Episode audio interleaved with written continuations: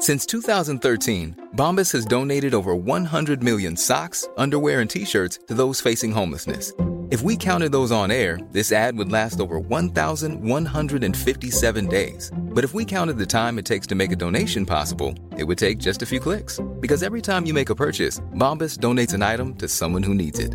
Go to bombas.com slash ACAST and use code ACAST for 20% off your first purchase. That's bombas.com slash ACAST, code ACAST. Introducing Wondersuite from Bluehost.com. Website creation is hard, but now with Bluehost, you can answer a few simple questions about your business and get a unique WordPress website or store right away. From there, you can customize your design, colors, and content. And Bluehost automatically helps you get found in search engines like Google and Bing. From step-by-step guidance to suggested plugins, Bluehost makes WordPress wonderful for everyone. Go to bluehost.com/wondersuite. Ryan Reynolds here from Mint Mobile. With the price of just about everything going up during inflation, we thought we'd bring our prices down. So to help us, we brought in a reverse auctioneer, which is apparently a thing. Mint Mobile unlimited premium wireless. Ready to get 30, 30, bit to get 30, bit to get 20, 20, 20, bit to get 20, 20, bit to get 15, 15, 15, 15 just 15 bucks a month. So, Give it a try at mintmobile.com slash switch. $45 upfront for three months plus taxes and fees. Promo rate for new customers for limited time. Unlimited more than 40 gigabytes per month. Slows. Full terms at mintmobile.com. Estás a punto de adentrarte en las entrañas del podcasting. Entrevistas, debates, información y recomendaciones. Vas a descubrir el metapodcasting por bandera. Bienvenido a lasunecracia.com, presentado por arroba sune. La primera norma de la sonecracia es nadie habla de la sonecracia. sea un lugar de encuentro de todos los que estén en torno a este programa y también que les guste los podcasts y les guste la radio, porque también habrá colaboraciones y queremos punto de encuentro y referencia. La segunda norma de la sonecracia es nadie habla de la sonecracia. Fernando Berlín. Para empezar, nos pone en contacto un montón de gente que tenemos intereses similares, que tenemos intereses parecidos. ¿no? Me parece un mundo fascinante. La tercera norma de la sonecracia es si haces podcasting, estás en la lista. Mucha risa el nombre, ¿no? Porque pues es awesome. Te sabes cuando pusieron G, ya entendí el chiste, ¿no? El player pones el de Ivos, indirectamente tú puedes decir que Uh, alojamiento de audios no es. Es una plataforma para crear en línea contenidos de audio. ¿no? Yo trabajé 15 años en una radiodifusora antes de hacer Dixo. O sea, tú me vas un poco a poner al día, ¿no? No hay mucha gente que esté rescatando esto y lo hacen muy bien. ¿Realmente los jóvenes están enganchados a ese podcast eh, o al podcast a través de Internet porque es un podcast? No.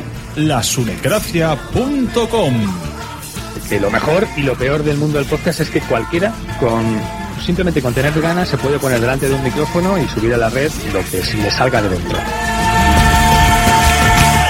Bienvenidos a Sonecracia, Yonkis del podcasting. Habéis venido buscando el metapodcasting y yo os lo voy a dar. Y hoy además por partida doble. Tenemos dos podcasts que tienen cosas en común, pero a la vez son diferentes.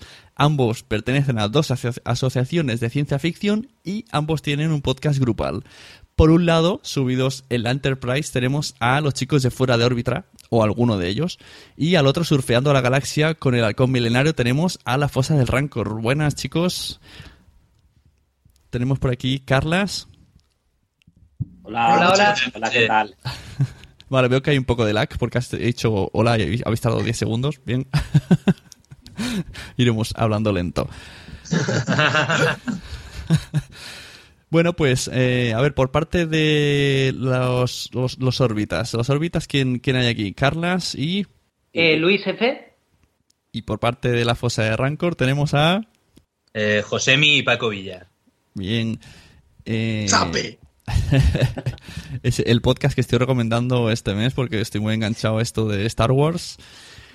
Y bueno, yo quería traeros aquí porque sois ambos podcast de asociaciones y no sé, me, me apetece que expliquéis vuestra historia en paralelo, que son muy similares. A ver quién quiere empezar como...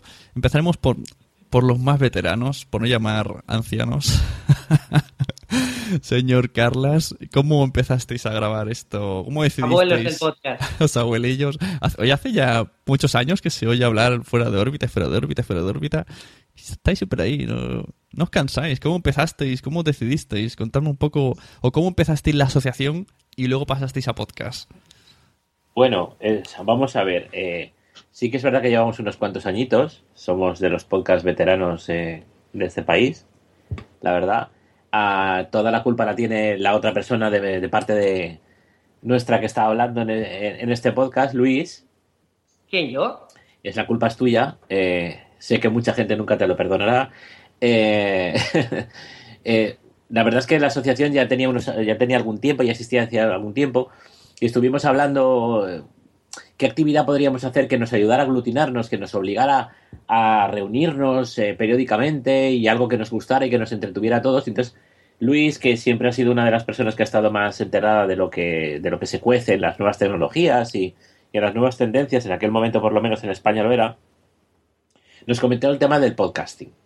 Entonces todos nos pusimos un poco las pilas, eh, empezamos a escuchar algunos, eh, en aquel momento la mayor parte internacionales, a saber qué es lo que se hacía, de qué iba el asunto. Nos pareció muy interesante y decidimos empezar con un podcast y así nació todo. Lo que ahora mismo no recuerdo es en qué año fue. Luis, que tienes mejor memoria. Eh, ¿Cuándo Pues, grabamos el, el- el- el piloto? Pues precisamente estaba viendo un poco cómo estaba el tema de, de cuándo empezamos a grabar. En febrero de 2006, o sea, casi hace 10 años ya. Hará 10 años el año que viene en febrero. Vaya. Y esto O sea de que, que, dicen, a- así- ahí nos tenéis, Eso- echando raíces. eh, que dicen que Gelado fue el primer podcast de España, ¿en qué año fue? Por ahí, por ahí, ¿eh? No sé yo, ¿eh? Un, po- un poco antes, yo creo que Gelado debió salir aproximadamente por el 2004 o 2005. Sí, yo creo que nosotros empezamos a trabajar pues un poquito después. Bueno, un poquito después. Yo diría que un año, año y medio después. Sí, di- Dios gelado. Y ya erais asociación de, Star Trek. Sí. Sí. Ah, eso mola. Bueno, dejamos, tiempo. dejamos ahí en pausa vuestra historia. Pasamos a la historia de la fosa de Rancor. Que a esto los he conocido nada, hace dos meses. ¿Cuál es vuestra historia? ¿Cómo, cómo nace la asociación de Star Wars? Vosotros sois de Alicante. Eh, no hemos dicho, fuera de órbita desde Valencia, ¿no? Sí. Así es. Y los Rancor son de Alicante, así que si algún día hay una batalla, pues ahí por ahí.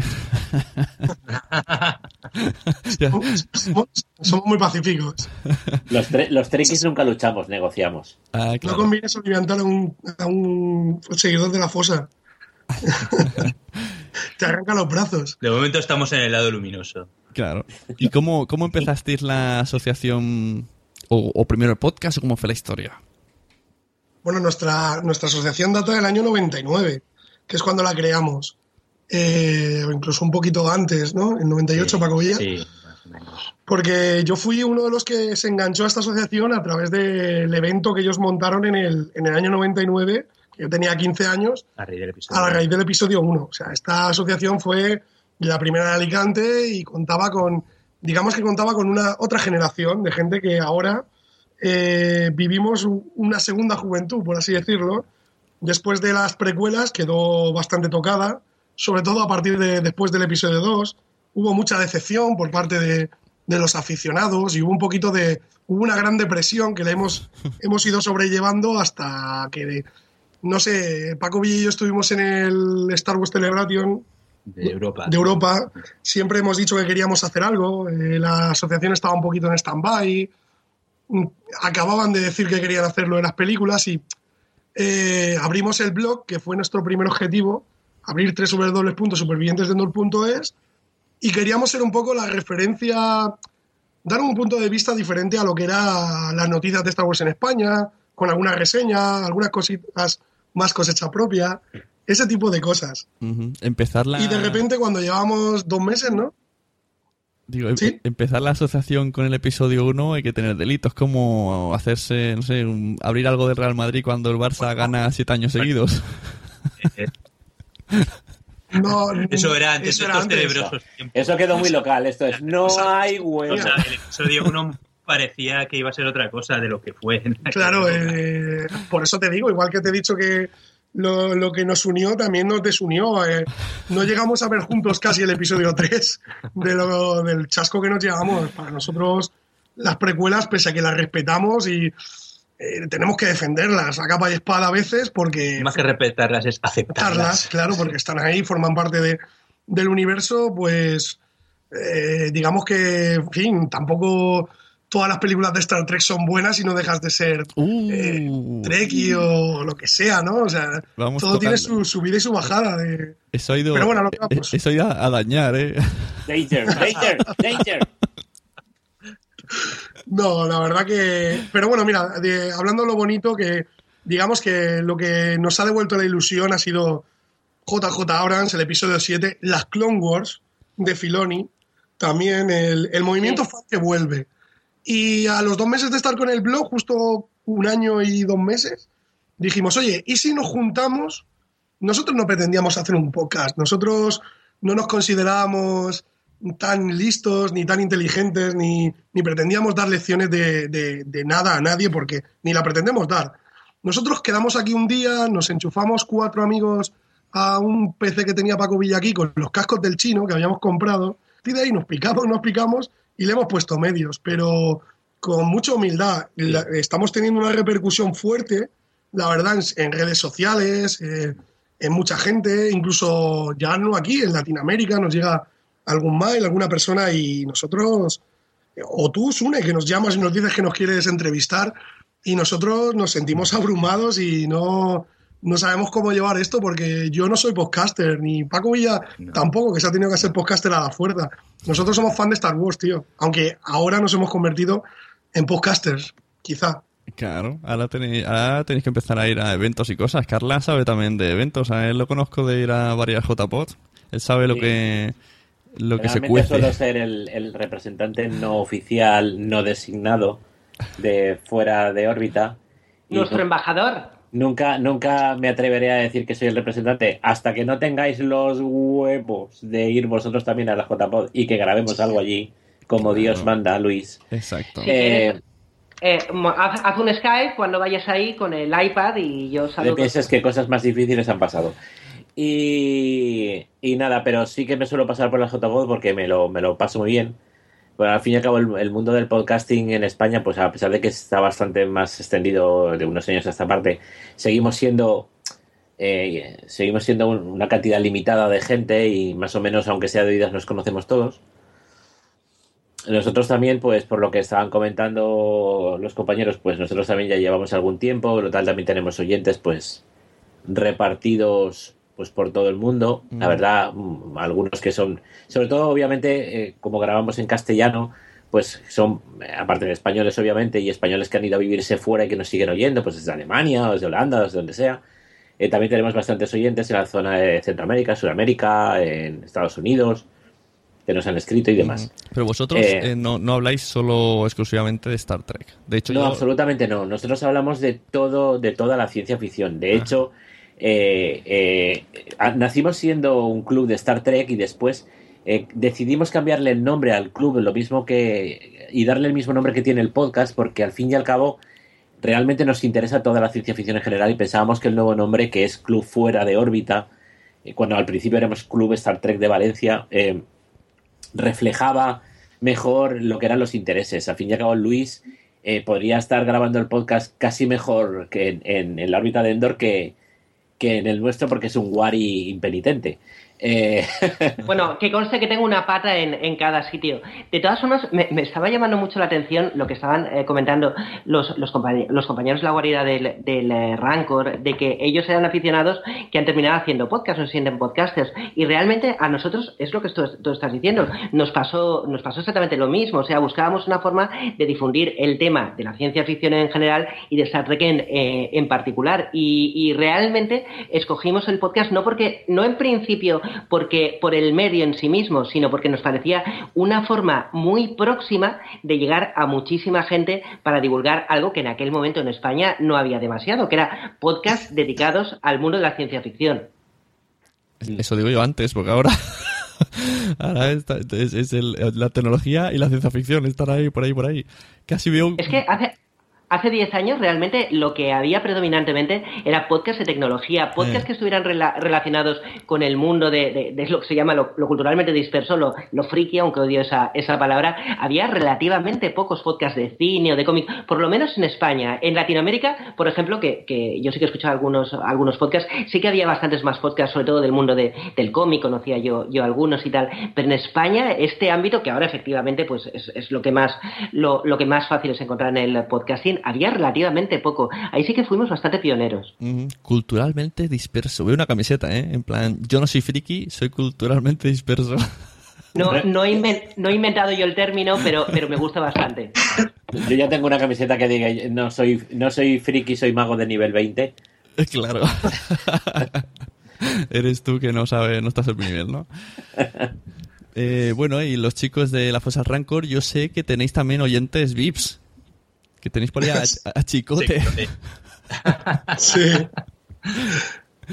Un super, vi- Chicote, super sí, sí. viciado. Sí, bueno, eh, ha sido un poco más la casualidad. Eh, Sabes tú que en el Twitter, y yo soy muy pesado, soy el, el encargado del Twitter, tú ya sabes que soy un poco pesado. y y al final, pues bueno, yo qué sé, no sé si es que le caí simpático o yo qué sé, al final de retuitearle todos los pesadillas en la cocina, pues al final, pues mira, oye, pues no- nos manda una pregunta, nos retuitea, nos echa una mano. También Claudio Serrano, eh, el doblador que estuvo, lo conocimos en el Salón del Cómic y es un tío fantástico. O sea, todas las personas un poco famosillas a las que, oye, le hemos hecho un poco de gracia, pues la verdad que nos han echado una manita, nos han, eh, quiero decir, en las redes sociales y nosotros agradecidísimos con ellos. Carlos, Carlos Serrano, ¿quién es? El que le pone la voz a Batman en. Bueno, sí, en. la Aguanta. Vale, ya, ya, ya sé quién es. Ah, que también sale, pone la voz en muchos de la de, Mira, de, Endo. le ha puesto, le ha puesto Sí. cuando le pongas el bo- eh, se ponga la tele en anuncios, mira, el anuncio de Orange lo ha puesto él, el anuncio del Toyota lo ha puesto él. O sea, Claudio Vale. Serrano es la, es la voz, como él dice, es el, es el mercenario de la voz de España. Es un tío que dobla muy bien. Vale, yo lo tengo ubicado. Bueno, ¿y cuánto, cuántas personas sois en fuera de órbita? Porque yo sé que sois un huevo y la madre. No, la madre dejó de venir. Eh, en, cuanto al hue- en cuanto al huevo, eh, somos menos que éramos. Llegamos a ser, hemos llegado a ser 10 grabando a la vez, lo cual provoca ciertos problemas técnicos, obviamente, por la calidad del sonido. Pero ahora mismo grabamos habitualmente, somos 6, ¿no, Luis? Eh, somos ahora mismo seis grabando habitualmente. En la misma Eh, habitación.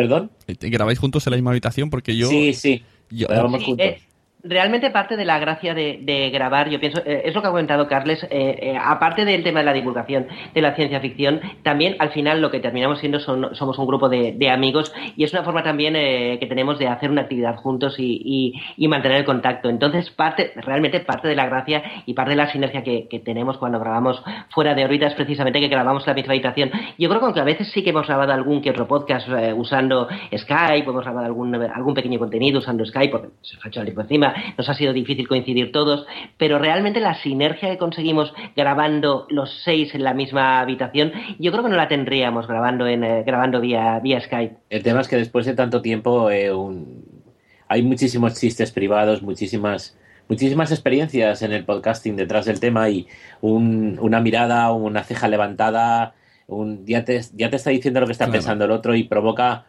provoca un- un- una dinámica, yo que en nuestro podcast que eh, si bien a veces puede llegar a, tocar, rayar los límites de lo caótico, yo creo que resulta muy especial y muy divertida.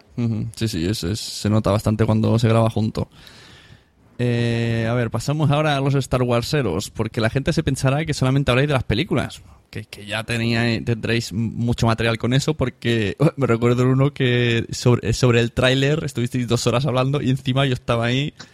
Yo soy aquí más, en, en esta llamada soy más de Star Wars, he de confesar. Pero también habláis de otras cosas. Shame, de- shame on you.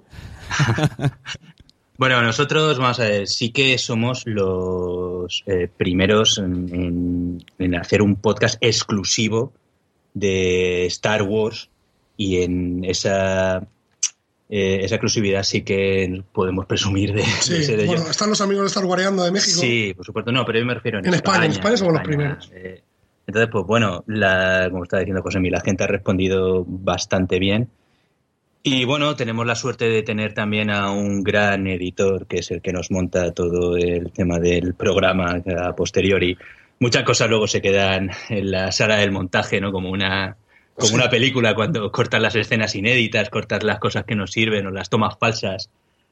Pero bueno, luego el, el pues es muy, bueno, muy atractivo a la gente y la verdad es que nosotros mm, lo que pretendemos pues es eso, es, eh, ¿cómo decirlo? Mm, estarwarizar. Dar nuestra visión.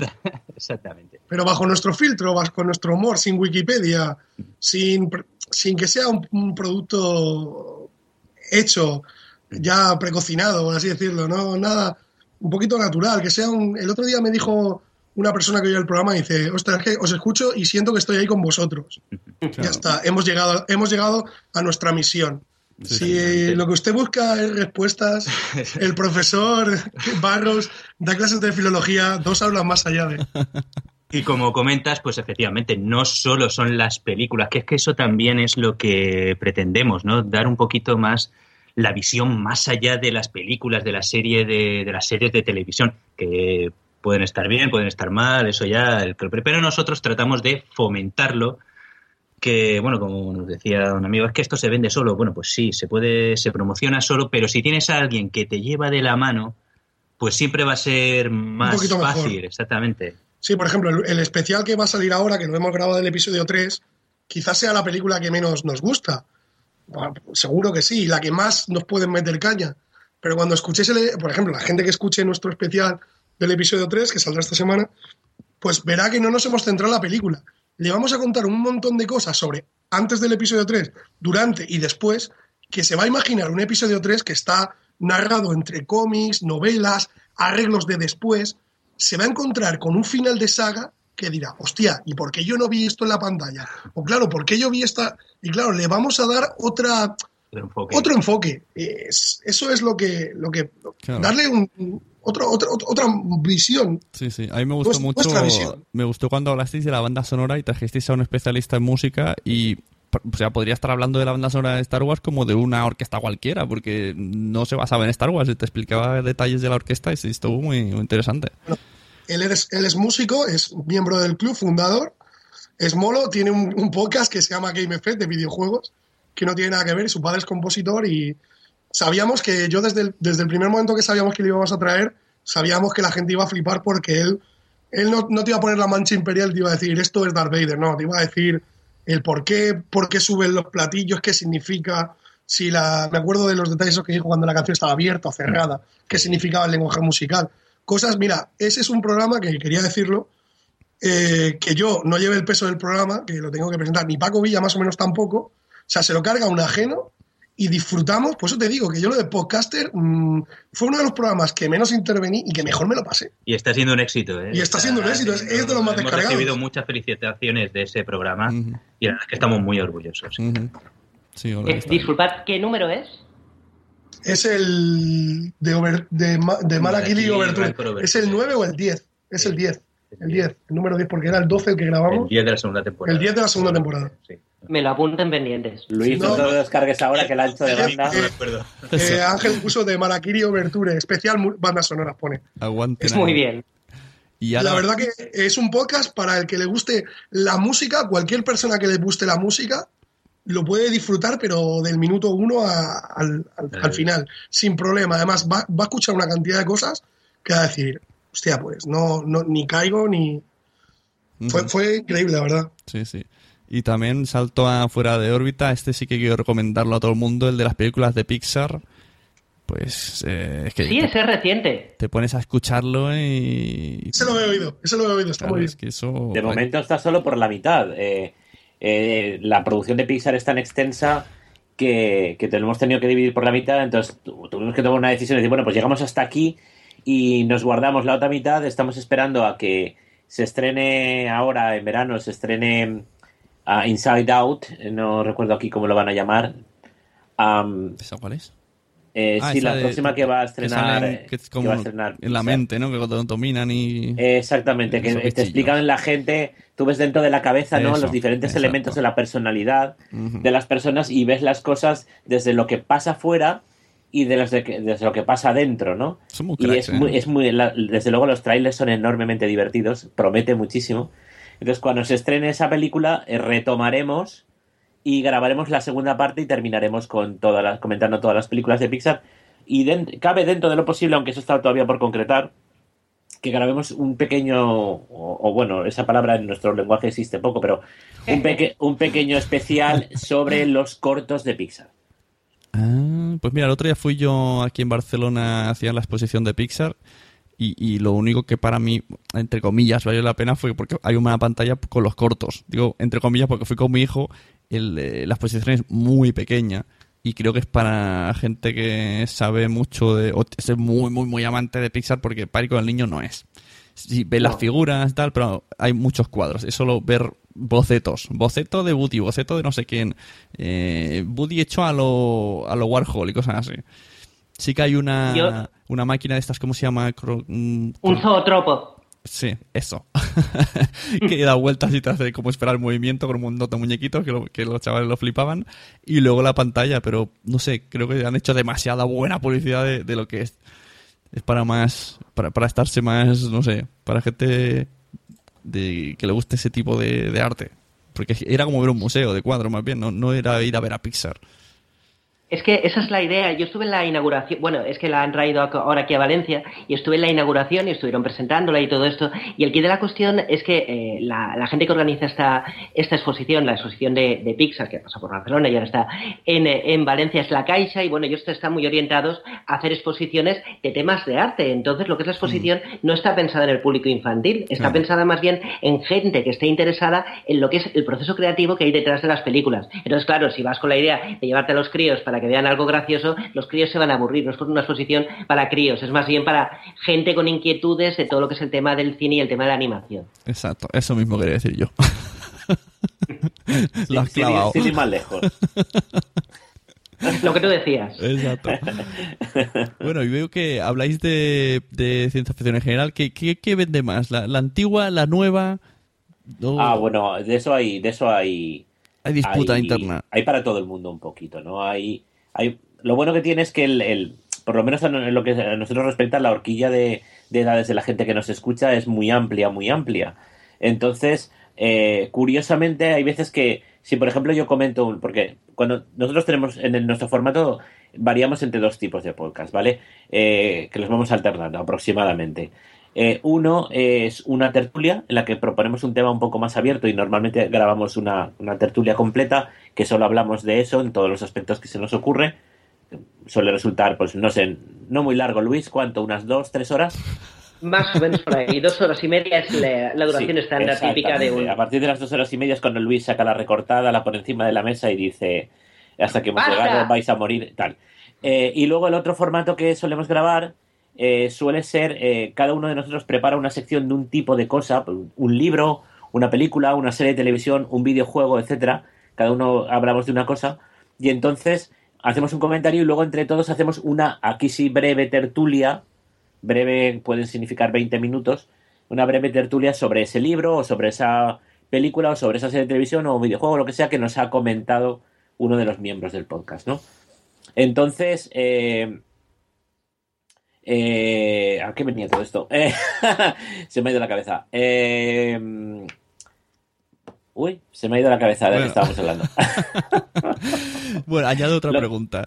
La, la ciencia ficción, aquí es todo más o menos. Ah, sí, bueno, perdona, perdona, me, ha co- ya, ya me, me estabas Vale. preguntando lo, an- lo antiguo o lo nuevo. Entonces, a veces yo, por ejemplo, puedo comentar un libro que es un clásico, a lo mejor una cosa que se ha podido publicar en los años 50, y curiosamente eh, interesa muchas veces a, la- a gente más joven que ha leído ciencia ficción más reciente, pero lo antiguo lo tiene un poco más, más, eh, más desconocido. Y también hay gente que está oyéndolo y que lo leyó en su día y que nos comenta que le apetece volverlo a leer. O sea, todas las épocas, todos los géneros, eh, porque también tocamos a veces la, la- la fantasía y, y el terror y demás, eh, tienen su, tienen su, digamos, su apartado de oyentes que son más fans.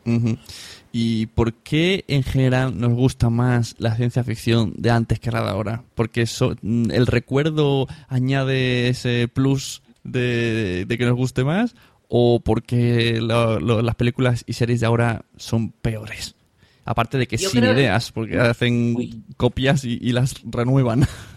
Uy. Yo, yo creo que hay un elemento de, nostalgia, es decir, la gente que hacemos podcast, el ancho de eh, eh, la horquilla de edad de la gente que estamos ahora mismo aquí hablando, yo creo que está entre los eh, 30 y pocos y los 40. Entonces, digamos que nuestra infancia típicamente está muy cerca de los 80 y los 90 y eso normalmente son las, las obras que más nos, nos marcan. Pero sinceramente yo pienso que ahora mismo es cierto que también muchas veces se abusa de lo que tú estás diciendo, eh, Sune, es decir, de los reboots, los remakes, las segundas partes, los eso es cierto, o sea, se arriesga poco, eh, poco, sobre todo en el mundo del cine, particularmente en el mundo del cine. Pero yo creo que se hacen obras nuevas muy válidas y cada vez más válidas precisamente porque el público actual tiene un bagaje y tiene una capacidad de reunirse y de, organizarse que a lo mejor el público que había en los años 60 o 70 o cuando éramos nosotros, nosotros críos, pues eh, no tenía. Entonces, digamos que eh, ahora se pueden hacer productos más especializados o más arriesgados de lo que tú te encontrarías en los, en los 80 o los 70, en, en mi opinión. Lo que pasa es que efectivamente pues el factor nostalgia pues tira mucho. Pero hemos, hemos pasado una temporada para mí muy mala de los remakes y los reboots Mm. y demás, que a mí personalmente no me gusta eh, en general. Pero ahora yo creo que se van a tener que empezar a hacer obras nuevas por la sencilla razón de que ya habría que hacer remake del remake. Bueno, quién sabe. a Y ya, y ya entonces la gente saldría ya del, del- del- de los cines con dispepsia, es decir, y, y más al, pre- al- al precio que se ha puesto. Es decir, eh, eh, hicieron Robocop, en su momento fue una película que ahora la puedes ver y ver los efectos especiales y decir que son muy naif, pero es que al nuevo Robocop en el podcast nosotros le llamamos Robocrap. Es decir, es horroroso, es, que ahora lo peor. meten, Entonces, meten mucho no. efecto especial y ya está. Ya se creen que con eso nos tienen ganados. Que no. Que, Hay queremos que- hay que hay que trabajárselo. Yo, yo creo que la innovación en ciencia ficción la estamos viendo ahora más en el mundo de la televisión que en el mundo del cine. Eso sí que es cierto. Cierto, sí. Ajá. Oye, y Eh, por hablando... ejemplo, sí. ¿a- a- ¿Vas a ver alguna serie de Star Wars? Vosotros que estáis más metidos, señores de los Rancor. ¿Molaría alguna serie del origen de, de Han Solo, no? ¿Alguna historia así? Bueno, en el universo expandido ya hay de eso, hay novelas, hay, en fin, hay cómics, pero claro, est- Esto de universo expandido, que es como, Ah. como DC, de Tierra 1 Tierra 2. a eso voy. Sí, ahora desde la compra de Disney y la decisión de hacer las nuevas películas, pues claro, hay tantísimas historias que han ido saliendo durante todos estos años que era imposible, o por lo menos los guionistas y los productores se sintieron incapaces de, de continuar eh, todo eso manteniendo una lógica y teniendo pues la libertad creativa que a ellos siempre les gusta tener. Entonces, ¿qué han hecho? Pues efectivamente, como tú has dicho, rollo DC, New 52, lo que sea, entonces se vuelve a partir de cero y se crea pues una nueva mitología con elementos en común. Solo un apunte. A raíz de esa, de esa noticia hicimos el primer podcast. O sea, eso es lo que comentamos en nuestro primer podcast, que por eso nos juntamos y pusimos unos micros y, y nos, nos, nos reunimos a ver qué, a cavilar, a ver qué podría pasar. Para nosotros se nos acababa el mundo. Pero Claro. no, venía otro. claro, no, sí, ellos con tal de hacer. Oye, pues ahí Ah, está- estaba diciendo eso y me ha venido a la mente los- las películas de Lego Star Wars y Lego en general. Y los argumentos de las películas de Lego están súper bien, sea cual sea. no sé por qué, pero ahí hay argumento. Yo lo veo con mi hijo y digo, joder, pues si me estoy pasando No son pipa. canon, tengo que decir que no son canon. no son canon, exacto. El, canon, el único canon que interesa es el de Pachelbel. Tienen que hacer una serie del, del- del universo post, re- post imperio en Star Wars. Hay Bueno, mucho. pero en eso estamos, precisamente. Las nuevas películas van a ir de eso. Serie, una serie. ¿Cómo se llamaba la, la novela? Luis, Luis Mayorgas. La novela, la novela que estuvimos comentando, el universo de. eh, La de- trilogía de, Timor, de Exacto. la Nueva República de. Timorizán. La trilogía de la Nueva República, heredero del imperio. Fantástica, fantástica. Acabas de tocar, acabas de tocar oro. Acabas de tocar el episodio Eh, Ahí hay una 8 y serie. 9. Ese fue el principal motor y motivo de revival de Star Wars realmente.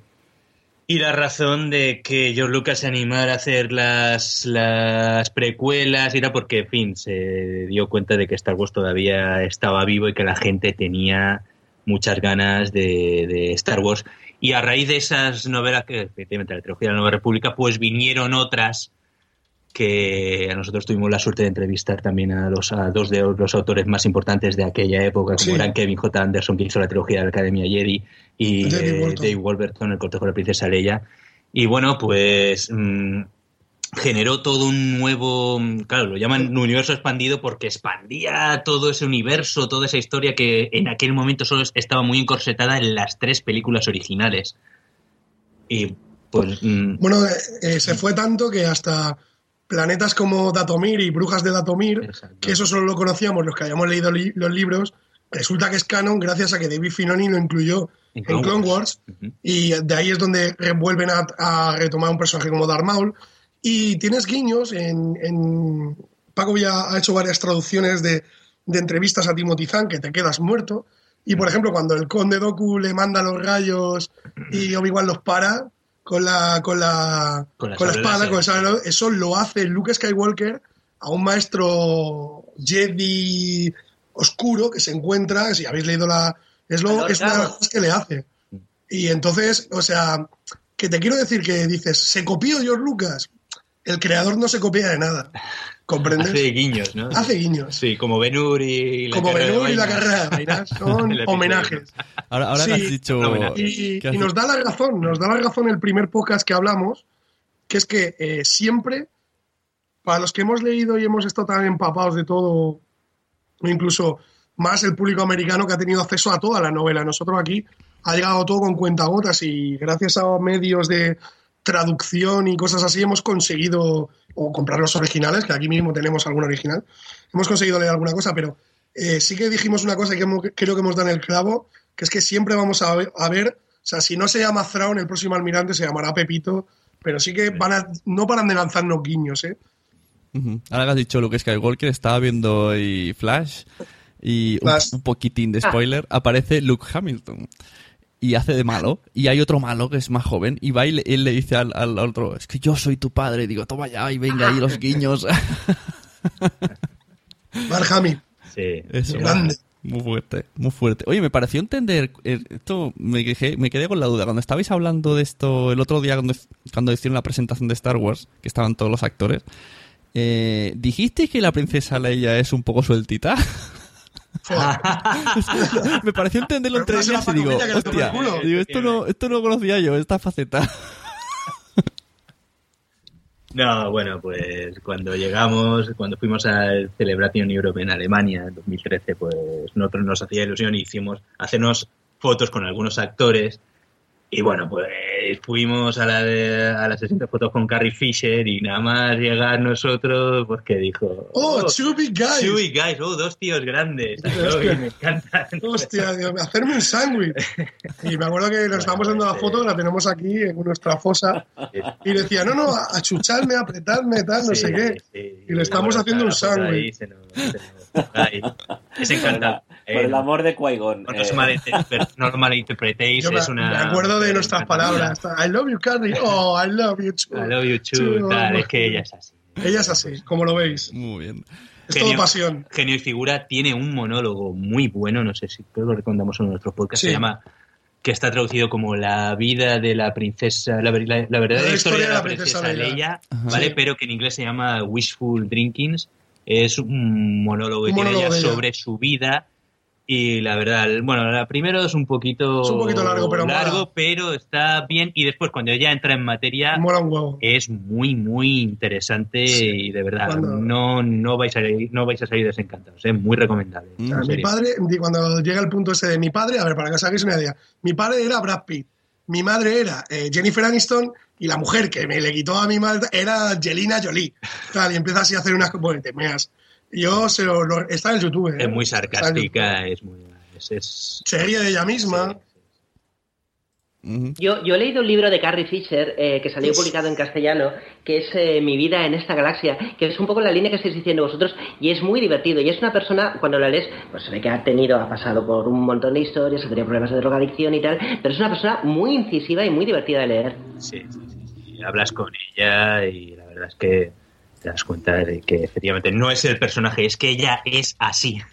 Por eso es. que- nada. Mira, lo he buscado en, en- en Amazon ahora mismo. Mi vida en esta galaxia. Tú- Tendré en cuenta. Oye, ¿qué, qué tienes- opináis? bueno, ¿Qué opináis? tienes- Dime. Perdón, perdón. di, No, no, di, di, Carlas. Yo digo que cuando tienes ocasión de, a veces de interactuar con alguno de los actores de las películas o de las series o con las que tienes contacto y por lo que sea los, la ocasión de conocerlos, te, te salen anécdotas muy, muy divertidas, la verdad. Me acuerdo cuando, no sé, Luis sí que la conoce la anécdota, aunque él no estaba presente, cuando se celebró la, la convención esta- eh, española de Star Trek aquí en Valencia y que nosotros ayudamos a organizar recuerdo que la actriz invitada era, era, era la actriz que hace de Diana Troy en una de, la- de las series. eh, y recuerdo que, que dijo que quería que la acompañáramos a conocer la ciudad, a ver cosas y tal. Tenía un día por delante de, de lo que era la convención y nos la llevamos. Y a que no sabéis qué es, cuál es la parte que más la emocionó de todo. Eh, cuando pasamos por delante de Zara. Íbamos por delante y de repente dijo, ¡Oh, Sarah! You can come back in one hour. Podéis volver en una hora. Y se tiró para adentro. Ahí nos dejó plantados. ¿qué hacemos? Vámonos para adentro con ella nos tiramos una hora de compras con, con esta mujer en el Zara. Fue realmente, pero era un encanto de persona. Lo pasamos muy bien con ella. Y la verdad que eh, muchas veces tienes anécdotas divertidas en este tipo de cosas, sí. Quería preguntaros qué os parece esto de que JJ Abrams sea aquí ahora el magnate de las dos sagas. ¿Qué opinión tenéis? Bueno, JJ Abrams obviamente es Wari, eh, lo ha dicho por activa y por pasiva muchas veces, eh, y, y dijo que él, él ha declarado en algunas ocasiones, Luis sabe más de estas cosas, si no me desdices Luis, que él tiene más sentido de la responsabilidad por la integridad de, de lo que es Star Wars, en el que se va a ver ahora implicado, obviamente, que por la que podía tener con Star Trek, porque al fin y al cabo él Star Trek no la conocía, no era un aficionado, y se sentía más libre para reinterpretar, recolocar, destruir y, eh, eh, y meter en ácido eh, el metraje. Mejorar. Sí, mi, mi- mi prima la de Móstoles eh, y, ¿sabes? Eh, y mejorar, reinterpretar, rebotear lo que Pero- había antes, ¿sabes? Pero sale Robocop, ¿no? Cogió, cogió el canon y, y lo tiró a la basura directamente. eh, Bueno, Lucas. Nosotros y- también hemos pasado por eso. Es, es una ¿Sabes? buena manera de, de pensar. Aquí como no lo conozco, pues no me, no me importa que me maten. Allí como lo conozco, entonces lo respeto. Le dijeron, tienes que llamar a fulano y a Mengano, que son los que más saben, para que no, no entres en ninguna incongruencia. Y él dijo, a la mierda. Y, y entonces rodó la primera de las nuevas películas de Star Trek, que ha sido un éxito de taquilla y de público y demás. eh, Y que tiene ciertas, ciertas cosas muy buenas, ciertas cosas muy buenas, y que han generado cierta polémica en el fandom, desde luego. Como por Eh, ejemplo. Yo creo que ahora cuando, cuando haga el episodio, el episodio 7, yo creo que, que veremos un producto más coherente eh, con, Star, eh, con Star Wars de lo que fue la undécima película de Star Trek con el resto del canon de Star Trek. Como por ejemplo, ¿qué, qué, qué cosas ha hecho que los, los triquis están... les chirría? ¿Volar Vulcano, Luis? Eh, bueno. ¿Tú te acuerdas de Aldebarán? Pero sin Eh, formar parte del canon. Vamos, vamos a dejar eso. Yo Voló creo- Vulcano, el hijo de... Bueno, vamos a ver, pero lo voló en una línea alternativa, o sea que el Vulcano original sigue la línea temporal original. Bromas aparte, a, a No me- pesar no de me que hagas- algunos no me hagas bromas en aparte, Klingon. A, que, a pesar de que algunos trekkies aislados eh, tienen algunas reticencias con la, la forma en la que JJ Abrams abordó las nuevas películas de, de Star Trek, las estupendas películas de Star Trek, eh, sí que es cierto que otros opinamos que a pesar de que efectivamente cambia cosas, lo hace eh, usando, usando trucos argumentales basados en el tema de los viajes en el tiempo y tal, que hacen que, digamos, sea muy respetuoso con lo que es la línea temporal y la historia original. Digamos que las nuevas películas no niegan todo el pasado de Star Trek, sino que construyen una nueva línea temporal a partir de ellas sin, digamos, renegar de lo que había antes, incluso usando elementos del pasado original, como es el, eh, el Spock que interpreta Leonard Nimoy. De todas formas, sí quería aportar una, una cosa más. Eh, a lo- eh, principalmente aunque las películas de Star eh, Trek, las nuevas, las de JJ Abrams, están muy bien, eh, no se puede negar que tienen un, eh, un toque a, a los Star Wars en el siguiente sentido. O sea, están mucho más orientadas a la aventura que a la reflexión. Cosa que de todas formas también sucedía, eh, por ejemplo, en las viejas películas de Star Trek, que estaban también más orientadas a la acción que la serie de televisión, que es un punto que quería abordar, eh, que eh, digamos que el medio natural de Star Trek es, la televisión, es decir, mientras que el cine, digamos, da más para un espectáculo de, adrenalina y de acción y de aventura, la televisión, precisamente porque primero tienen menos medios, menos, eh, menos uh, presupuesto y por otro lado tiene más tiempo para desarrollar una historia, da para eh, da para más juego en relatos que tienen que ver con la, con la, reflexión. Y ahí es donde Star Trek realmente se mueve bien y es el punto diferencial con Star Wars. Mientras que Star Wars es la aventura, Star Trek es la reflexión eh, a través de, de, la ciencia ficción. Y probablemente eso Star Trek, su medio más natural es la televisión. Se ve que por problemas de derecho, los derechos de Star Trek en cine los tiene una productora, pero los derechos de Star Trek en televisión las tiene otra y no suelta. De momento no ha prosperado la posibilidad de hacer nuevas series la televisión de Star Trek. Pero yo creo que eh, se está esperando un poco el que eh, en el momento adecuado, bien por temas de derechos, bien porque quien lo estime oportuno quiera liberar el, producto, eh, terminaremos teniendo una nueva serie de, Star Trek y creo que será un producto muy, muy, muy atractivo. porque yo creo, que cuando, creo que lo harán cuando se grabe la tercera película que está prevista de Star Trek y que, digamos, cierre este esta nueva línea temporal que ha, que ha creado JJ Abrams, que Dios confunda, eh, yo creo que harán una serie en esa misma línea. Es que esto, haya sido muy listo, ¿eh? Ha creado otro, otro Tierra 3 y ya está. ¿eh? Y, ah, esto es otro aparte. Si no te gusta, no, no cuentes esta Tierra. Exacto. Y la, la, serie de Star Trek, no, no, no había caído yo en la serie, nunca la he visto. ¿Es, ¿Es, antes de las pelis? ¿Qué fue antes? O sea, lo veo más lógico eso que has dicho. Porque yo siempre recuerdo cuando lo veía Star Trek de pequeño las películas que eran muy lentas. Que también era un niño. Y a lo mejor en serie sí que me entraría más. Eh, bueno, realmente hay muchas series de, de, Star Trek, eh, empezando por la serie clásica que se crea en los años 60, que es un poco el punto de partida de todo el universo, y de hecho cuando JJ Abrams hace el reboot, parte también de los personajes de la serie clásica, pero se han hecho a lo largo de los años eh, muchas series de, Star Trek, y aquí cedo la palabra a Carles, que es el experto oficial. Bueno, vamos a ver. La serie es Star Trek, Venga, que fue primero la, la, serie, lo primero fue la serie original que creó a los personajes originales. Entonces hubo un intento de hacer una segunda. Esa serie duró. Fueron tres temporadas, si no recuerdo mal, aunque. Y, no fue muy. muy aceptada durante la emisión principal, pero fue un, un fenómeno muy curioso. Tenía un fandom muy. muy acérrimo y consiguieron que se sindicara, como dicen en los Estados Unidos, la serie que se empezara a emitir más. Entonces eh, la, lo que es la serie se emitió mucho y cogió una gran cantidad de, fans al llegar a más público. Y entonces lo que sucedió es que intentaron hacer una segunda serie, pero esa serie, por ciertas, ciertas vicisitudes que ahora es largo de, explicar, se convirtió en, la primera película.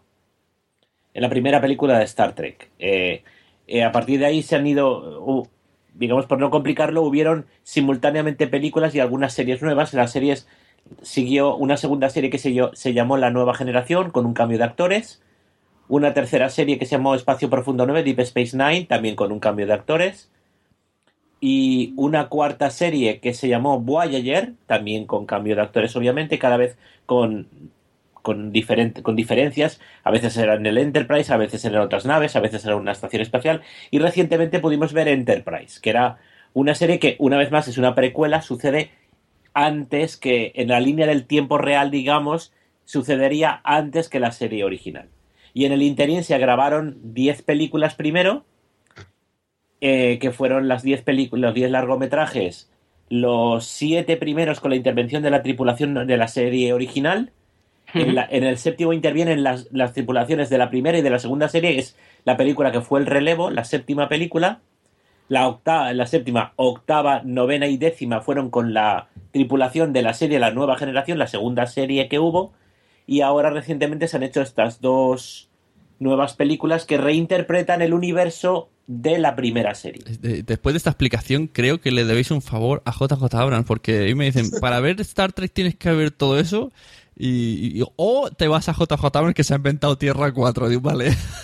A ver, lo bueno que tienen las películas de JJ Abrams es que son autocontenidas. Claro. Tú puedes ir a ver, eh, puedes ir a ver Star Trek eh, del año 2012 y, la, y la siguiente ya sí que necesitarías tener la dinámica de la primera sin haber visto absolutamente nada de, de- de Star Trek anterior, ni películas ni series. Pero evidentemente, saber quién es Kirk, Claro. saber quién es Spock, saber quién es McCoy, saber quién es Uhura, etcétera, etcétera, etcétera, pues realmente es muy enriquecedor. Muy enriquecedor. Claro, Entonces, si tú, te, por ejemplo, ahora te pones la serie original, la calidad de los efectos especiales, estamos hablando de una serie de los años 60. Ujú. Es auténticamente naive. Lo ves y dices, qué retro, ¿no? O sea, están ahí en una nave espacial, se supone que viaja más rápido que la luz entre las estrellas y están ahí intentando controlar la nave y está todo lleno de interruptores. Clis, clas, clas, clis. Por el amor de un dios. ¿Qué es esto? Pero, pero realmente es una, una, una serie que se atrevió en su momento, fue muy pionera porque se atrevió a tratar temas muy candentes, quitándoles todo el hierro a base de llevárselos al espacio. Si, por ejemplo, había un problema de racismo, pues ellos inventaban un planeta en el que la mitad de la cara era blanca y la mitad era, era negra. En la mitad de la población lo tenían lo blanco a la derecha y lo negro a la izquierda y la otra mitad de la población al revés. Y se llevaban a matar. Y tú lo veías completamente estúpido y no te dabas cuenta que estabas extrapolando esa situación al racismo en nuestro mundo en los años 60. Pues sí. Por ejemplo. Yo, yo, yo quería aportar a eso, la- a veces se pierde desde nuestro punto de vista la perspectiva de lo in- tremendamente innovador y lo tre- tremendamente arriesgada que fue la serie de Star Trek, sobre todo la serie original. Eh, yo precisamente, bueno, no sé si lo sabéis, eh, una de las actrices de la serie clásica de Star, de Star Trek, Michelle Nichols, que interpretaba a Uhura, bueno, se ve que ha tenido un pequeño, un pequeño ataque y estamos un poco esperando que, ver lo que dicen lo- los médicos y tal, pero bueno, han salido, se han recordado hoy en los medios distintas historias y, se ha comentado una que a a mí me gusta mucho. Es una historia que siempre cuenta Guppy Goldberg. Guppy Goldberg, la actriz, comentaba que es una gran fan de Star Trek y de hecho terminó trabajando en una de las series de Star Trek. En la, en la segunda serie, la, en la nueva generación.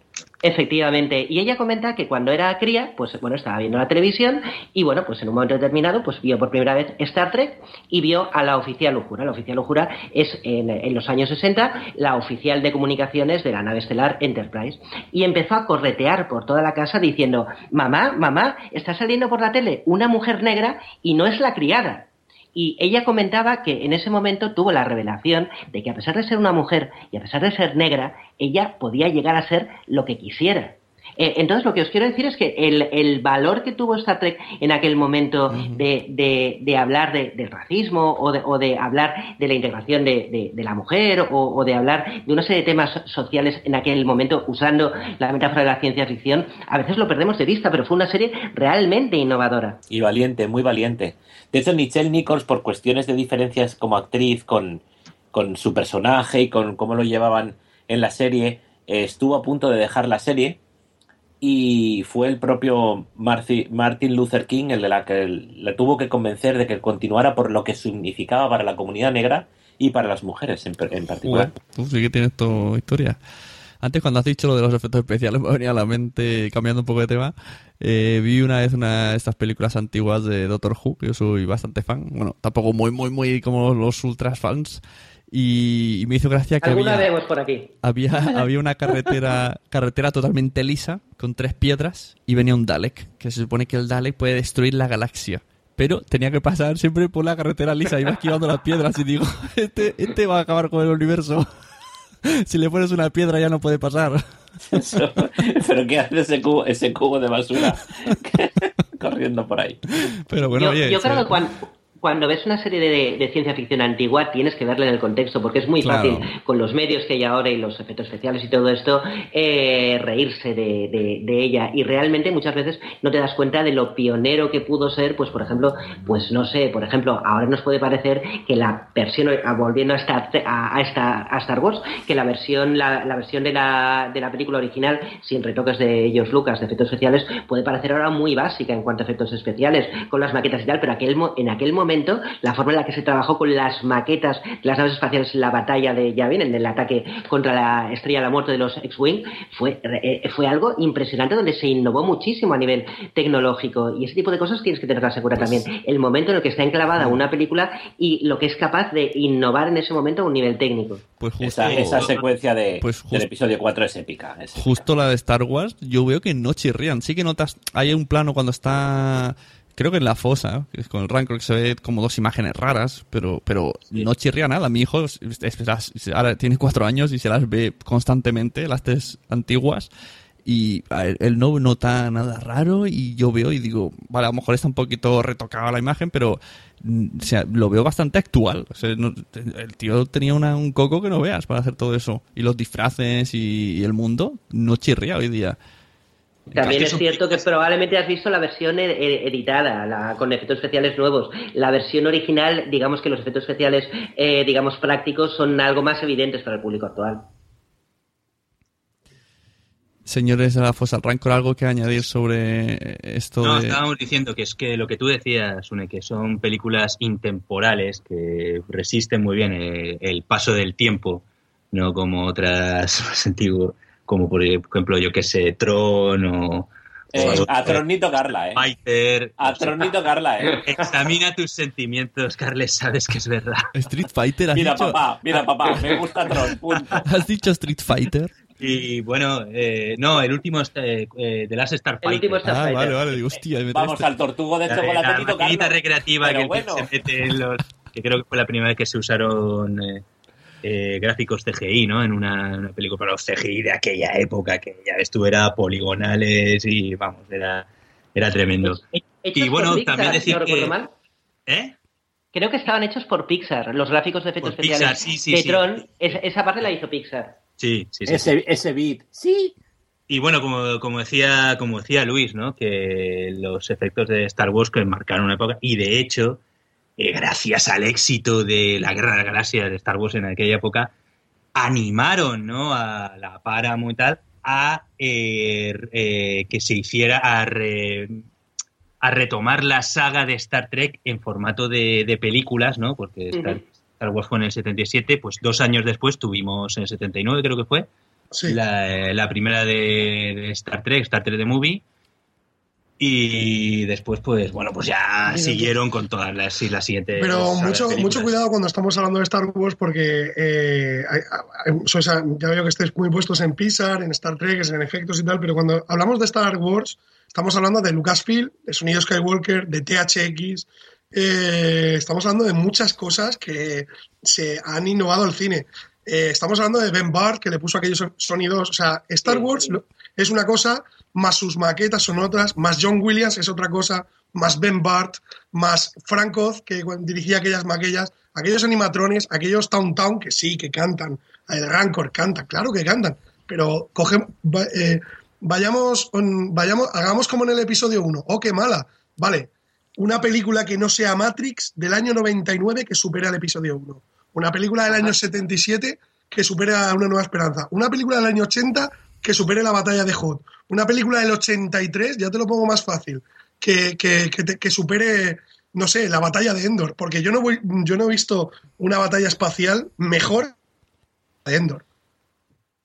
Sigue siendo impresionante en este momento. Y cuando, suena, y cuando suena John Williams por detrás eh, y dicen, ah, por esos superdestructores, yo me sigo educando. o sea, it's a trap. Bueno, y los efectos, El, los, el- los el efec- sentimiento es mutuo. los efectos también antes eran manuales y se nota ese, ese sonido de la espada de luz, eso no... Yo eso- creo que el mejor es el de los, el de los, el de los turboláser que se hizo golpeando con un martillo en un cable tensado de, un- de una torre eléctrica. Magnífico, magnífico. Todavía recuerdo aquel, aquel, aquel eh, documental que hicieron precisamente sobre eso, cómo se crearon los efectos de sonido de Star Wars. Era realmente interesante. Con, con un sistema muy práctico, muy mecánico. Creo que el técnico de sonido iba buscando por tuberías, buscando el sonido exacto hasta, y golpeándolos hasta que daba con él. Quiero un decir, o sea, una forma Grabando animales y grabando de todo. Viajó a África, viajó a varios países buscando con su un aparato que parecía más bien un detector de metales de la época, que era un micrófono súper largo y con unos cascos que parecía que se iba a la nieve, más que iba el tío buscando sonidos, con un magnetófono al lado. Y la verdad que... Y bueno, todo ese, todo ese trabajo le valió un, Un Oscar. Oscar. honorífico a él en la época en la que ganar un Oscar todavía significaba algo, no como ahora. Y en, Sí. y en España, ¿cómo veis el tema ciencia ficción antes, ahora, en el futuro? En películas. Yo creo que ahora en, es- en Bueno, España, a ver, en cuanto a la- al fandom, por lo que estamos hablando de, de cómo proliferan los, los podcasts sobre ciencia ficción y fantasía y demás, eh, eso te está indicando que hay un, que hay un mercado, eso como mínimo. ¿Cuántos, ¿Cuántos especiales hay de la era de Ultron? Si pongo era de Ultron en Evox, ¿cuántos me salen? ¿Mil? ¿Dos mil? Luego también hay que tener, por ejemplo, ya si estamos hablando de lo que es producción, eh, aquí la verdad es que no ha habido gran cosa, ha habido algunos intentos nefastos, como fue el caso de, de Plutón Verbenero y cosas por el estilo, pero últimamente el Ministerio del Tiempo está marcando una tendencia mm, que está interesando mucho. Sí. Vaya pedazo de serie que nos hemos marcado y que la gente por, por ser marca española a lo mejor no la ha querido ver. Y No, el que la ha visto le, le ha encantado, vamos, no, no sé por qué nos ponemos a veces tanto prejuicios y si hemos hecho un producto al fin de calidad y Es, ma- es casi magnífico, es magnífico y hay que oír a los ministéricos, ¿eh? Sí, sí, sí. sí El, eh, el- el hallazgo para mí de- de- del Ministerio de- del Tiempo, sobre todo, es que es una serie que tiene el presupuesto, que tiene una serie de televisión española, es decir, no muy alto. Entonces, no han intentado inventar la rueda en cuanto a efectos especiales, sino que han hecho una serie de ciencia ficción muy basada en los guiones, muy basada en los diálogos y usando nuestra propia idiosincrasia, nuestra propia historia y aderezándola con elementos de, ciencia ficción. Es decir, han hecho un producto que no es cutre, que no se ríe de la ciencia ficción y que es muy nuestro. Y yo creo que por eso ha funcionado tan. Bueno, pues no sé, yo si queréis vamos terminando. Primero una opinión, última opinión de a la, la esposa del Rancor sobre JJ Abrams en el nuevo episodio. que qué podemos esperar? ¿Sí? ¿No? Pues bueno, a raíz de los trailers, a ver lo que pasa, ¿eh? que eh, si nos retrotraemos al, al 98, 99, los trailers del episodio 1 pintaban una maravilla y luego fue lo que fue. Pero eh, ahora, pues bueno, todo apunta a que vuelve eh, esa magia, ¿no? Ese encanto, porque claro, JJ Abrams, como ya habéis dicho, era más fan de Star Wars que de Star Trek. Pues las las nuevas de Star Trek molan tanto. Y, y bueno, pues eh, eh, tiene, ¿no? Tiene ese, como habéis dicho, ese respeto y de hecho la forma de rodar ha sido totalmente distinta a las precuelas sin tanta pantalla El verde, sin tanto eh, CGI. Los mismos actores eh, han salido en varias declaraciones diciendo lo agradecidos que se sienten de haber podido palpar las naves, los escenarios, los... Claro, tú ves cómo se los making-ofs de las precuelas y toda la pantalla azul, pantalla verde y tal, y claro, como decíamos en más de un podcast que eh, no, no ayudan al actor a, a- a meterse en el, en el papel ni en el personaje, ¿no? Tampoco es que Hayden Christensen tuviese mucho de actor. Y también lo importante que esto es, es una cosa que está muy. No, no, claro, sí, sí, pero es que esto es importante. Eh, la química, que eso es lo que falla en las precuelas Total. totalmente. O sea, Natalie Portman y Ewan McGregor y Hayden Ay, Christensen que no tienen, o sea, es que no tienen, es como el agua y el aceite, tío. No, Sí, no, no, no, no. no. Pero, pero se llama fíjate. Mark Hamill, Harrison Ford, Carrie Fisher, pues a lo mejor no Son son los fiesta. actores de él, pero eh, tiene una química entre ellos que funciona, tú lo como espectador lo, lo, lo sientes, te lo transmiten y en pantalla pues pues va como vamos. No, a raíz de eso solo quiero añadir que hay, hay gente, o sea, que dice, ah, está el rumor que salió hace dos días que quieren hacer el tercer spin-off, a lo mejor va a ser de Obi-Wan Kenobi. Yo creo que no. Oh, que vuelva Iwan McGregor, que vuelva... Pero ¿qué vuelve Iwan McGregor, Dios mío? Que le peguen un lapidazo a Iwan McGregor y a todos aquellos. O sea, o sea, se- no, o sea, lo único que bueno es irlandés. Lo único que escocés. escocés, ahí lo único que hay bueno es el whisky. Todo lo demás, o sea, no, de verdad, eh, hay que hay que echar la vista para adelante y Sí, nuevas y historias. nuevas historias, nuevos personajes y s- tanto igual que lo que ha dicho Carles que le molesta que o no se siente tan a gusto con el nuevo reboot o, los nuevos personajes piensa más bien que lo, homenajear lo antiguo y pasar a lo nuevo que no coger lo, lo viejo y hacerlo polvo como hizo George Lucas con la trilo- con las precuelas Que de hecho, eso bueno que ha hecho JJ Abrams, el nuevo, en el nuevo reparto. eh, agradeceselo que lo ha respetado se todo siente, se siente que los personajes, entre ellos los Sí. actores, se, se, Ahí, se vale. compenetran. Eso es muy ¿Cómo se llama el chico? El que película. hace de Spock, ese Eh, eh, Zachary, Zachary Quinto. No me digas que Zachary Zachary Quinto no le hace respeto. Dime, búscame un, un actor. ¿A quién vas a poner? ¿A Kevin Smith o qué? ¿A quién vas a poner haciendo de, de Spock? Probablemente la elección de Zachary Quinto como Spock ha sido uno de los aciertos en cuanto a casting de la historia, y no estoy hablando de reciente, de, toda la historia de Star Trek. Sí, vamos, Eh, pero te digo una cosa, y lo- yo lo he dicho en muchos, en muchos podcasts, eh, sobre todo hace un año cuando no tenía no teníamos nada en el episodio 7, yo me pongo Star, Star Trek Into the Darkness y me voy a ese planeta sombrío, solitario, donde hay un tío ahí disparando unas naves, unos tíos que bajan, que, que la tía se caga de miedo cuando tiene que ir a hablar con ellos. Tío, yo estoy en el planeta. A mí me llevas a Naboo y me salen los Gungan, tío. Que a mí me dan ganas de cagar. quiero el sable del club, de lamentable. La más grande caca esta vez. Ah, Jar Jar, ¿tú qué haces aquí? Tú grande. Ah, Pues haremos una bongo. O sea, hay un tío que cogió el episodio 1, le quitó 45 minutos y la película te cuenta lo mismo. Lo mismo. Elefanto medio. Entonces, eso no lo puedes, tío, por lo menos es ¿Estás que diciendo dices, que lo primero que pasa en el episodio 7 es que ma- matan a, a Jar Jar? JJ lo ha dejado caer, ¿eh? Lo ha dejado caer. ya JJ quería poner en el tráiler un cadáver de. Jar Jar Binks, pero no le dejaron lo... ¿Cuántos no iríamos a verla solo por eso? sea, es que pasa una cosa como bien habéis dicho. JJ Abrams es fan. Igual que se ha cogido un fan para hacer una cosa que está, por cierto, bastante protegida por una cosa que se llama Lucasfilm Story Group. O sea, donde, y, y la Disney, que lo tiene un poco pillado de los huevos, que por eso se decía que no iba a dirigir el episodio 8. Eh, yo creo que en Star Trek deberían de haber hecho un poco lo mismo. Haber dejado que algún fan mm, con dotes de dirección, pues coño, lo hubiera hecho. ¿Qué más les daba? Claro. Simplemente. Ah, pero a lo mejor no lo hubiera hecho mejor, ¿eh? Abrams es espectacular y ellos lo sabían. Querían un, querían un blockbuster. Y eso lo tuvieron. De todas formas, los Trekkies también tuvisteis vuestro Jar Jar en, la, en el personaje de, de Wes Crusher, era el... el- Wesley el- Crusher, el, Wesley Crusher, el, el niño coñón.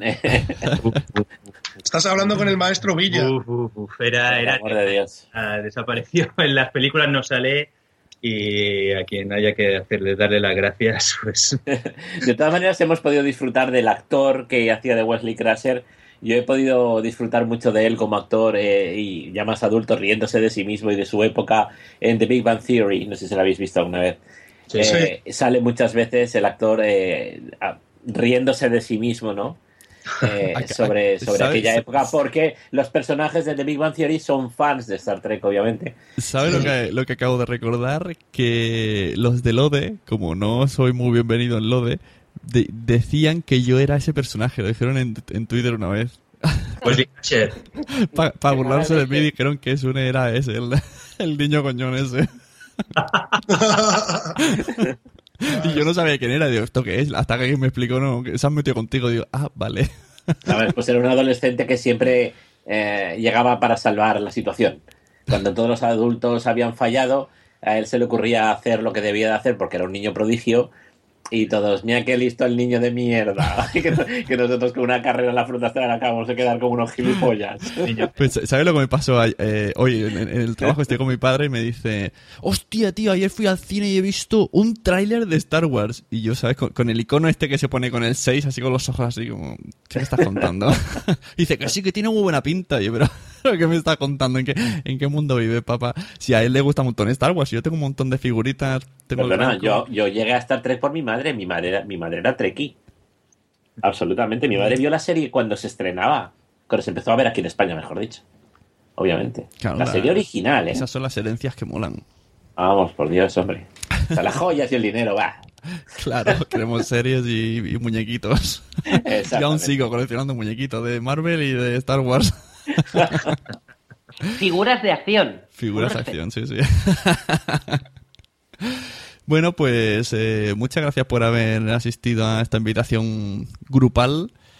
Me hacía gracia esto de meter a dos asociaciones de dos películas o de grupos de diferentes que, que eh, comúnmente parece que, coloquialmente parece que se llevan mal, pero que va, esto... Que va, que va. Eso es, ¿Qué va? Eso es un mito. Eso es una tontería. Lo- probablemente todo aficionado a Star Trek es aficionado también a Star Wars. Y probablemente todo aficionado a Star Wars odia a Star Trek. O sea, que no hay, no hay problema. Suele pasar así, es verdad. y Una luego cosa están... no, no podía estar sin la otra. Todo está en perfecto equilibrio con la fuerza. Bueno, pues eso, eh, muchas gracias. Fuera de órbita, ¿dónde podemos escucharos, encontraros, leeros, seguiros, Venga, Luis, tú te lo sabes de memoria. enviaros jamones?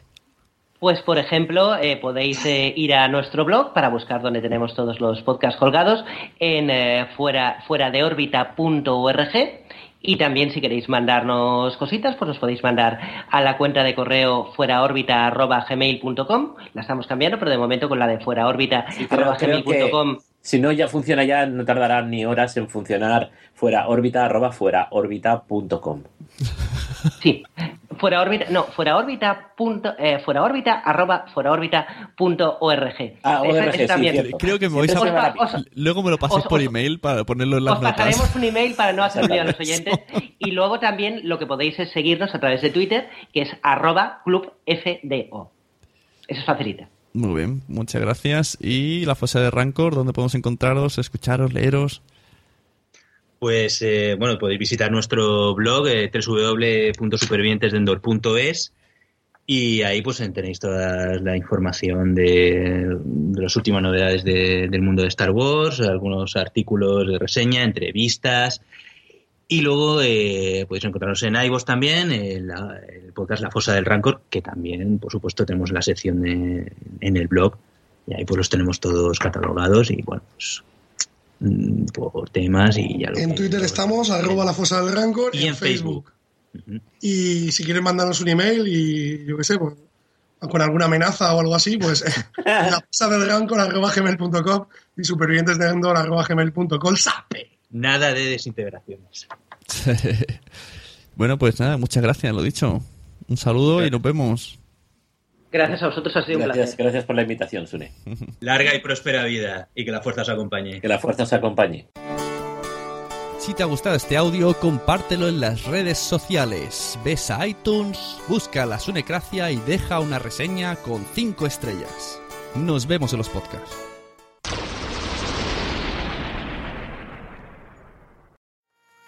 ¿Te ha gustado este episodio? Pues vuelve al siguiente a por más. Y si te has quedado con muchas ganas, entra en nuestro premium. Quiero ser podcaster.com barra premium. Ahí tienes un montón de episodios más, además sin cortes y muchísimas cosas más extras.